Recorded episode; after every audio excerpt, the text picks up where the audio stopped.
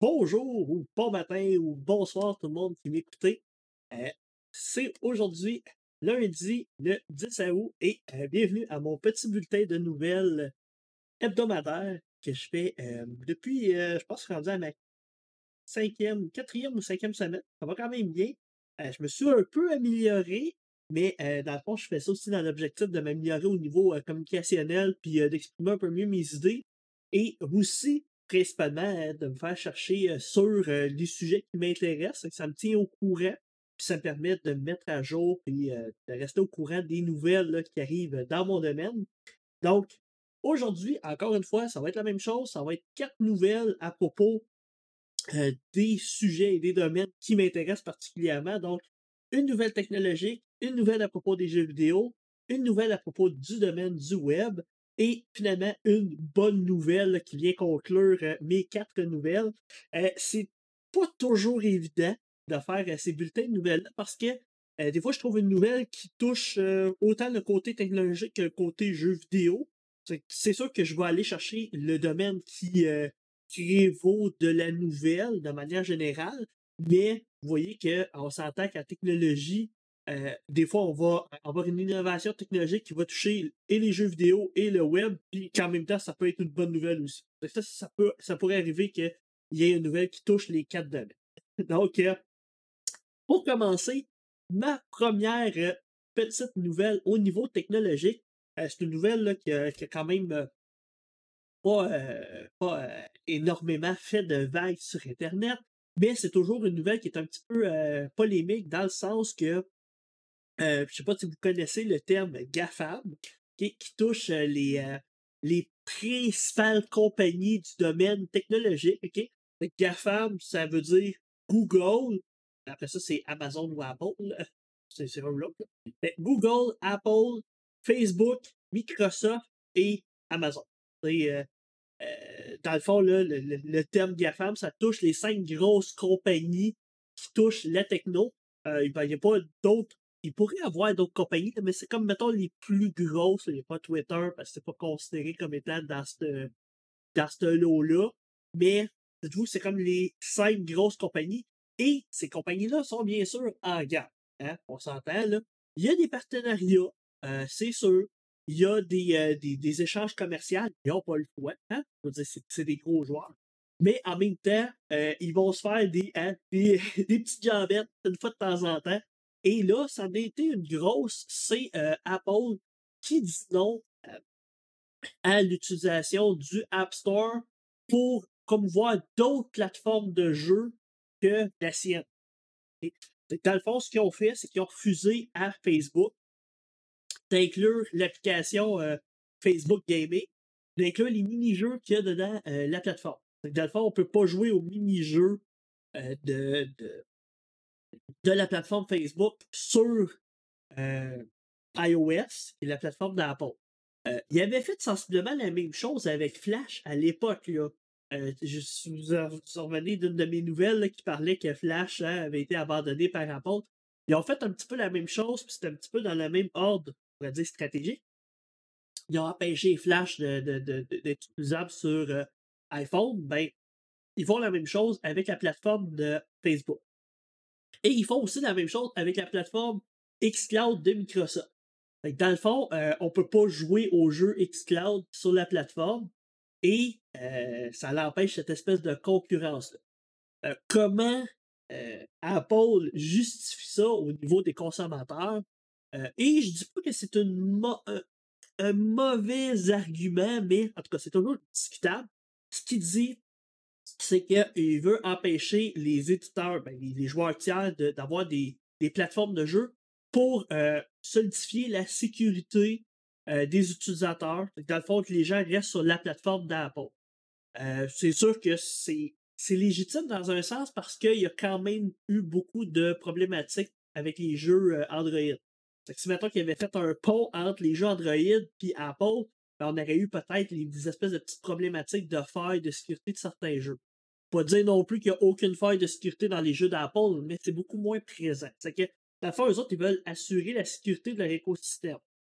Ça reste une belle valeur en soi, mais il y a un bémol, c'est que les autres plateformes, là, comme Microsoft, ils vont pas mettre n'importe quel jeu sur leur plateforme aussi. Le Xcloud, c'est des gros jeux, puis c'est une stratégie de marketing de vendre de leur Game Pass. Puis bon. là, c'est là que hein, l'argument baisse un peu, c'est que dans le fond, Apple, ce qu'il veut vraiment pas, c'est d'encourager la vente d'un, d'un abonnement de jeu d'un compétiteur sur lui-même sa propre plateforme. Parce que ça entrerait en compétition avec le Apple Arcade, qui, qui est l'espèce d'abonnement de jeu de Apple. Sauf que là, on s'abonne pour des jeux qui sont de qualité, hein, on s'entend, c'est pas des jeux AAA, la qualité est plus basse. Et c'est aussi des jeux qui, on s'entend, là, qui sont de moins, moins grande ampleur que les jeux qui sont sur Xcloud. Donc, c'est sûr que Apple veut minimiser ça. Même si l'abonnement d'arcade, Apple Arcade est quand même moins cher que celle de Microsoft, ben, dans le fond, ça serait se tirer un peu de balle dans le pied que d'autoriser ça. Hein. C'est, clair qu'eux, ils se coupent une part du marché de ça, des revenus aussi de vente du, du pass, parce que c'est sûr que Microsoft aurait à donner de l'argent à Apple. Mais en même temps, ils se disent, est-ce que c'est vraiment notre marché de offrir la possibilité à des gens de jouer à des jeux Xbox sur notre plateforme? ça a tout été des choses qui ont été pesées euh, dans les pour et les contre. Stadia euh, ne peut pas être utilisé non plus euh, sur la plateforme d'Apple pour exactement les mêmes raisons. Donc, hein, ça reste quand même ça reste quand même discutable, mais ça a été une grosse nouvelle. pour ceux qui seraient intéressés quand même à utiliser iOS ou une plateforme pour faire du gaming autre que les jeux d'Apple, ben c'est possible de le faire avec des services comme Shadow. Et j'en avais déjà parlé dans d'autres de mes vidéos. Là. Ben, cherchez euh, Shadow Tech sur Google, vous allez tomber sur une petite compagnie française qui vous permet d'utiliser un ordinateur à distance sur des appareils iOS. vous pouvez jouer à n'importe quel jeu à partir de là avec une manette. Ça fonctionne super bien. ça, ça n'a pas été encore euh, enlevé euh, par Apple. On n'en parlera pas trop, mais dites-vous que c'est possible de le faire. Donc, c'était ma première petite nouvelle. Ma deuxième nouvelle, encore une fois, c'est pas nécessairement une nouvelle qui nous touche directement, mais c'est toujours des nouvelles qui nous touchent indirectement. C'est pour ça que je vais en parler un petit peu. Euh, ça peut venir aussi nous chercher dans nos valeurs aussi. Euh, donc, c'est pour ça que je veux discuter de cette nouvelle-là euh, dans le domaine des jeux vidéo. quand on joue un, vidéo, un jeu vidéo, hein, on est souvent derrière un, un nom d'utilisateur, hein, un identifiant qui n'est pas notre vrai nom et qui, dans le fond, nous permet de nous séparer notre vie privée, hein, notre vie réelle, de notre vie virtuelle et notre vie publique quand on joue à des jeux avec des gens. Ce qui est intéressant, autant pour moi qui est professeur au cégep, que euh, n'importe qui là, qui voudrait juste décrocher puis pas avoir à, gérer sa vie personnelle dans les jeux vidéo. que quelqu'un hein, qui a le goût de jouer à des jeux vidéo, mais qui est une personnalité célèbre, ben, aura pas besoin de se casser la tête. Donc, ça, c'est un avantage. Mais la Chine, ce qu'elle a annoncé dernièrement, c'est qu'elle oblige les compagnies de jeux sur son territoire à exiger une vraie identification euh, de chaque personne. Donc, les gens en Chine ont à donner leur vrai nom quand ils jouent à un jeu vidéo sur n'importe quelle plateforme qui est euh, diffusée en Chine. Euh, c'est sûr, encore une fois, le gouvernement mais elle va toujours dire, encore une fois, pour se donner un, beau rôle puis une belle parole, je vais mettre en place ce genre de système-là pour limiter le jeu et les transactions pour les personnes mineures. Dans le fond, euh, c'est pour euh, mieux contrôler euh, les mineurs qui dépenseraient de l'argent ou qui joueraient trop longtemps. dans le fond, le gouvernement veut prendre un petit peu la place des parents. Hein. que, le, gouvernement prend beaucoup de place dans la vie des Chinois, ben, il veut prendre ce rôle-là de dire Hey non, tu ne dépasseras pas autant d'argent euh, dans Fortnite ou dans des jeux là, qui prendraient euh, beaucoup de place dans, la vie des, enfants. Donc, ça, c'est le beau rôle qu'ils veulent se donner, mais c'est sûr que ça a tout un côté politique en arrière aussi. Euh, le fait que quand on est dans un, jeu virtuel avec un identifiant unique, ben c'est plus dur de nous retracer, puis c'est plus dur aussi de d'avoir euh, un certain contrôle sur ce qu'on dit et ce qu'on fait. si on a notre vrai nom euh, d'associé avec une plateforme de jeu, ben là, les contrôles du gouvernement chinois peuvent entrer en ligne de compte comme euh, si on se comporte bien dans un jeu, ça peut nous donner des points dans l'espèce de réseau social de la Chine. Si vous êtes curieux un petit peu d'aller voir un petit peu comment que euh, les médias sociaux puis la vie virtuelle est gérée en Chine, c'est super intéressant. C'est un peu épeurant par contre. Ben là, avec des, des, décisions comme ça, de, demander le vrai nom des personnes avec la reconnaissance faciale, avec euh, à tous les distributeurs de jeux, ben, ça apporte ce genre de, de problématique-là, c'est que on associe notre comportement en jeu avec notre vraie vie et notre liberté est toujours un peu plus restreinte. Quels impacts que ça peut avoir euh, dans nos vies? Ben, en ce moment, pas tant, OK? Parce qu'on hein, n'est pas en Chine, c'est sûr.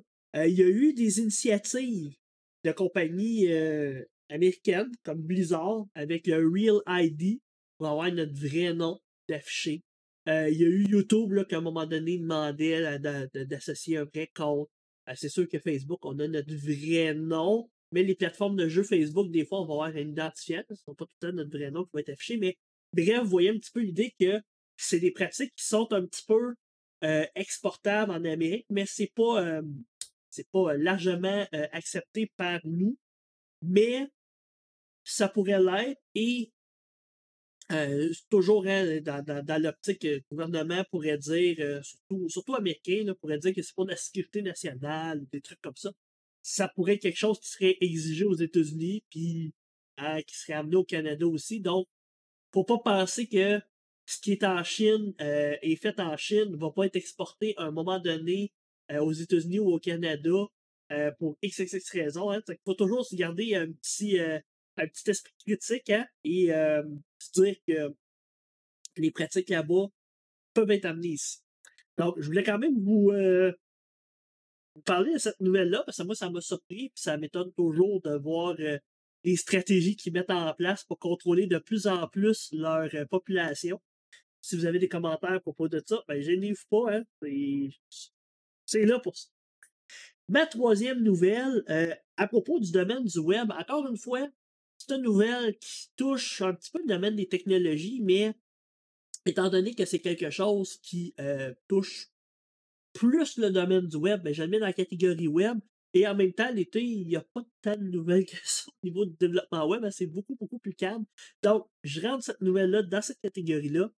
Euh, c'est pas une nouvelle qui est ultra méga récente, mais on dirait que les répercussions se font hein, au cours de au cours des dernières semaines, puis se font euh, euh, sont, sont, plus mis en place maintenant c'est, euh, on a tout entendu parler de, du mouvement Black Lives Matter avec ce qui est arrivé aux États-Unis et les impacts que ça a eu.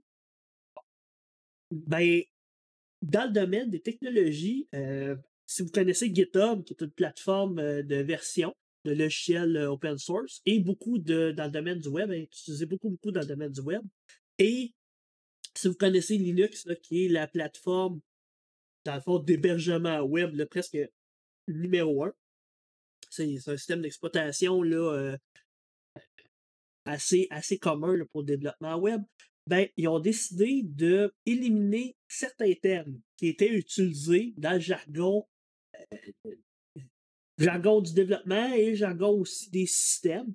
Euh, les termes qu'ils veulent blacklister, là je dis blacklister, mais c'est exactement ça, là, ça, de la, de la suite dans les idées, c'est justement les termes whitelist et blacklist. OK? Dans le fond, liste blanche et liste noire.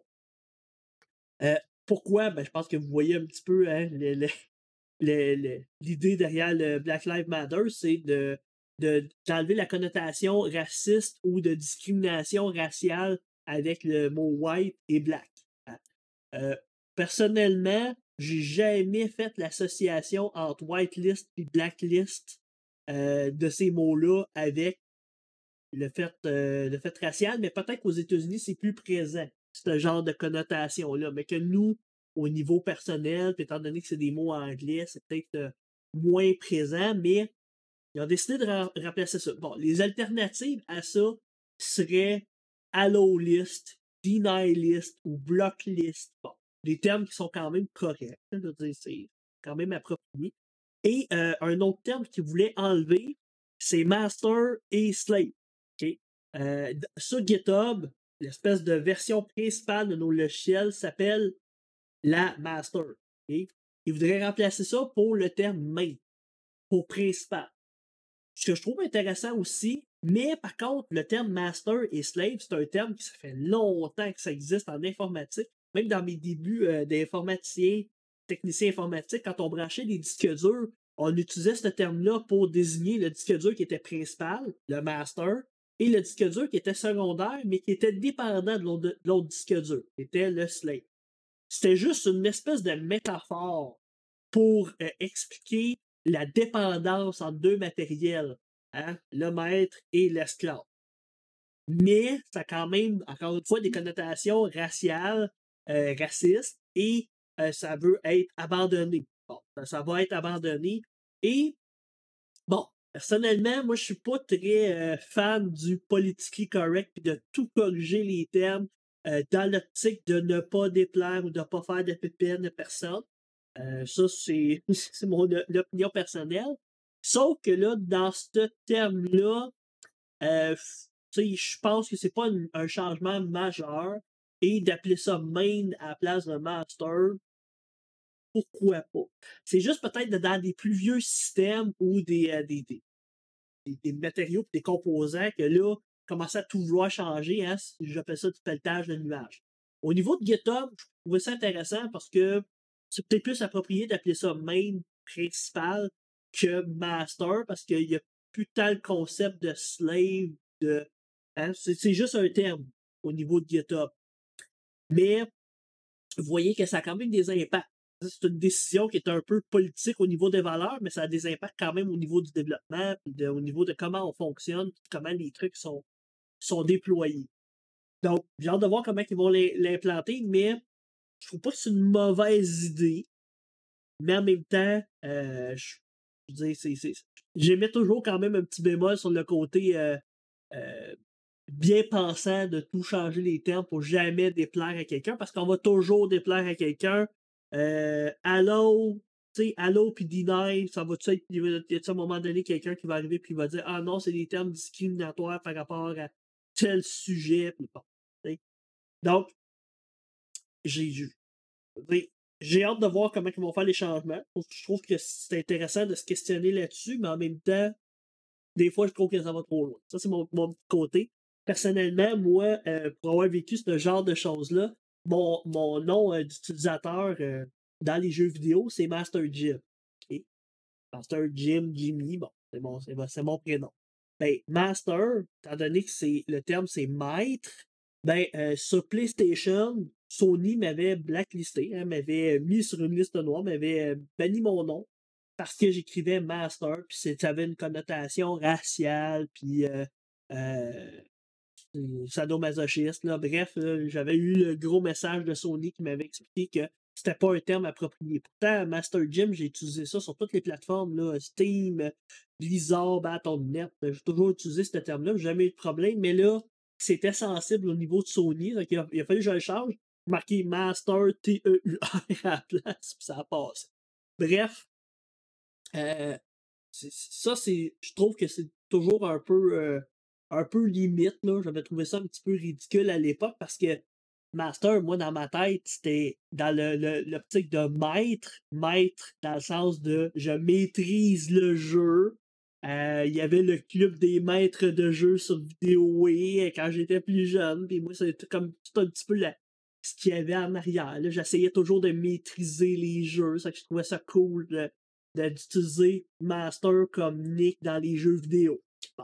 C'était l'idée derrière. C'était pas de dire que je veux devenir le maître et vous serez tous mes esclaves. C'était pas ça bref, des fois, je pense qu'on essaie de donner une mauvaise pensée ou une mauvaise signification au mot. Et le terme blanc et noir, euh, c'est pas nécessairement toujours associé à la couleur de la peau. Hein. Ça, c'est la fin de mon statement. Euh, j'ai hâte de voir quand ils vont changer le concept de boîte noire là, dans les avions, là, parce que euh, noir, hein, c'est une boîte noire, il y a un accident. Euh, on s'entend que tout le monde peut interpréter ça. on, s'entend qu'on peut se rendre loin dans ce concept-là. D'enlever le le mot partout, pas nécessairement pertinent. Mais c'est une petite nouvelle que je voulais discuter avec vous, avoir un petit peu aussi votre opinion, là, si vous avez des opinions à propos de ça. Et ma dernière nouvelle, qui est euh, ma bonne nouvelle euh, actuellement, euh, c'est encore une petite nouvelle techno, mais qui touche aussi l'environnement. C'est quelque chose qui me préoccupe beaucoup. en ce moment, c'est quelque chose qui me fait beaucoup réfléchir. Ben oui, on est en période de COVID, de, virus, et c'est une espèce de période difficile. Sauf que je trouve que des fois, on délaisse peut-être l'espèce de grosse épée de Damoclès qui est en haut de nous, qui est l'environnement, le changement climatique et tout ce qui s'en vient. Euh, j'ai bien hâte de voir comment on va dealer avec euh, ça quand ça va devenir encore plus problématique puis ça va fesser dans le dash. Excusez-moi de l'expression. Mais je vois que les compagnies commencent vraiment à s'intéresser à devenir de plus en plus euh, carboneutres, de respecter de plus en plus l'environnement. Et ce que je trouve intéressant, c'est aussi que les compagnies commencent à se rendre compte que c'est payant de respecter l'environnement. Les, matériaux vont devenir de plus en plus rares.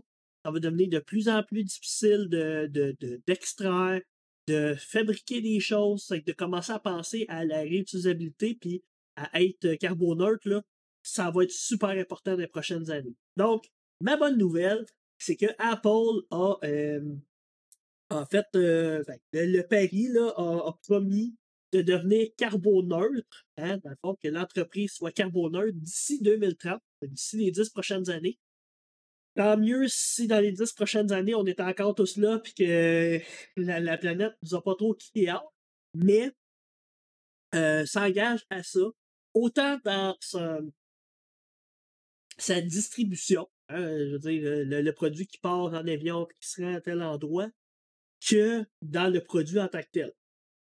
eux autres, ils ont un paquet de stratégies euh, pour mettre ça en place, moins voyager, euh, des énergies qui sont plus vertes, la réutilisation. Mais c'est ça, Apple, puis là, moi je parle d'Apple aujourd'hui, là, mais il y a, plein d'autres compagnies qui commencent à emboîter le pas. Euh, compagnies américaines, Microsoft commence à s'intéresser beaucoup à ça aussi, euh, à emboîter le pas pour être carboneutre le plus rapidement possible pour justement hein, continuer à faire des profits, puis continuer à être efficace, puis à être compétitif dans le domaine. Puis ils ont commencé à trouver plein de stratégies comme Apple a lancé une usine qui est capable de recycler des, des, vieux iPhones, d'en produire des nouveaux. dans le fond, ça prend le téléphone, ça le détruit, ça le déconstruit, puis ça va refabriquer un nouveau à partir des pièces. Ce qui est vraiment intéressant parce que là, dans le fond, il y a plein de pièces rares dans les téléphones et qui sont un peu euh, perdues. Donc, moi, personnellement, c'est pour conclure un petit peu ma bonne nouvelle. J'aime ça, avoir des nouveaux appareils. Je veux dire, je suis pas, je suis pas blanc comme neige dans ce domaine-là.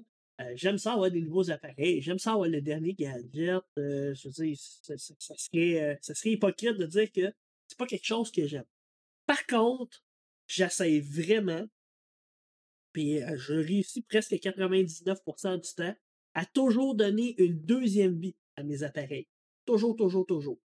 J'ai acheté un nouvel ordinateur l'été passé, mais mon ancien ordinateur, je n'ai pas dit, et voilà, il est plus bon, ben, je l'ai donné à ma copine. puis la plupart du temps, j'essaie de donner mes choses plus que de les revendre, parce que c'est un bon moyen d'assurer une espèce de roulement. Mais souvent, je vais donner mes trucs.